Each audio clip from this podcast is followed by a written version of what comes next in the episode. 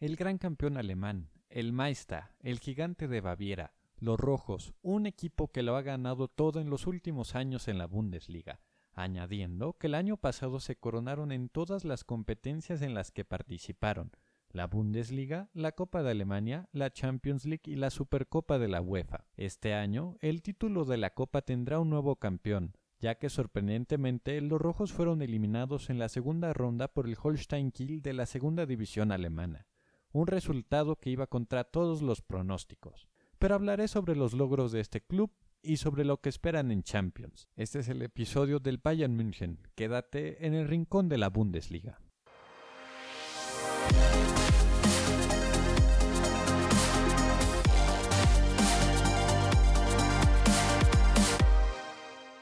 El Bayern München es el club más ganador en la historia de la Bundesliga. Bayern ha ganado desde la temporada 1963-1964 29 campeonatos. Es el actual campeón y ha ganado 8 veces seguidas. Esto quiere decir que han quedado en primer lugar desde el año 2012.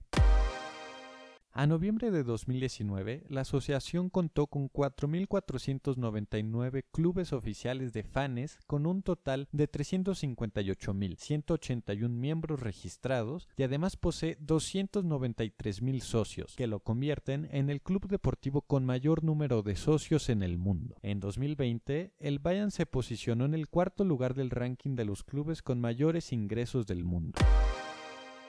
Pero ahora vamos a lo que le espera a Bayern München en la Champions League. En la Champions League, Bayern München tendrá que enfrentarse a la Lazio de Italia. Nunca habían jugado contra Lazio en la competición. Jugaron una muy buena fase de grupos, dos victorias y cuatro empates, lo que pone el conjunto italiano en condición de invictos.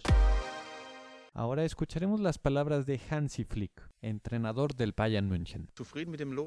Estamos felices con el sorteo. Aún así, debo decir que es muy complicado jugar contra los equipos italianos. Nos ponemos felices de este reto. Es un desafío. También es bonito estar en Roma. Es una ciudad muy especial, pero sabemos a lo que vinimos y queremos llegar a cuartos de final. Bayern München ocupa la tercera posición en el ranking de más títulos de la competencia europea con un total de seis orejonas, solo por detrás del AC Milán que tiene siete y los blancos del Real Madrid que lideran con trece. Thomas Müller, delantero teutón y estandarte de los de Baviera, también reconoció el poderío ofensivo de los italianos, mencionando específicamente a Ciro Immobile, quien tuviera paso por la liga alemana con el rival Borussia Dortmund. El bávaro argumentó. Lazio es un rival que puede ser muy molesto al momento de atacar con Immobile, el máximo goleador de la Serie A la campaña pasada, por ello, se debe tener cuidado, pero aún así nos alegra la próxima ronda, los octavos de final.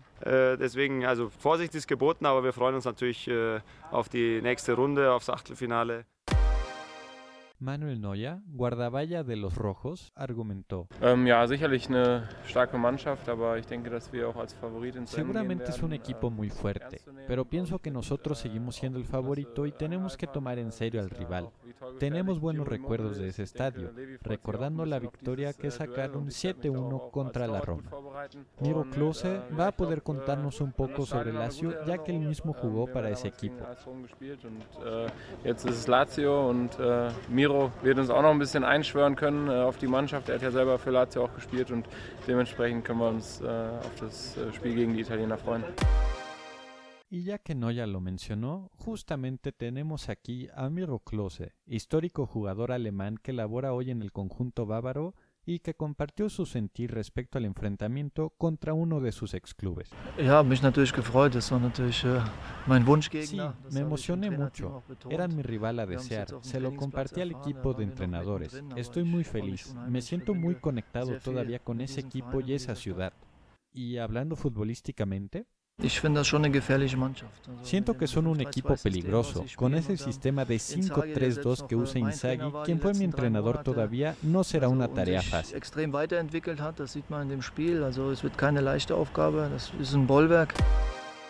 Para cerrar, escuchamos las palabras del director deportivo del Bayern, Hassan Salihamidzic, quien jugó de 2007 a 2011 con Juventus Turín y enfrentó a Lazio en varias ocasiones. Lazio Atalanta ganz Conozco muy bien de Italia a Lazio. No es para nada fácil con ese fútbol que juegan. ähm. Este fue el podcast de esta semana. Si te gustó, no olvides suscribirte y nos escuchamos la próxima semana. Nos vemos. Bis zum nächst.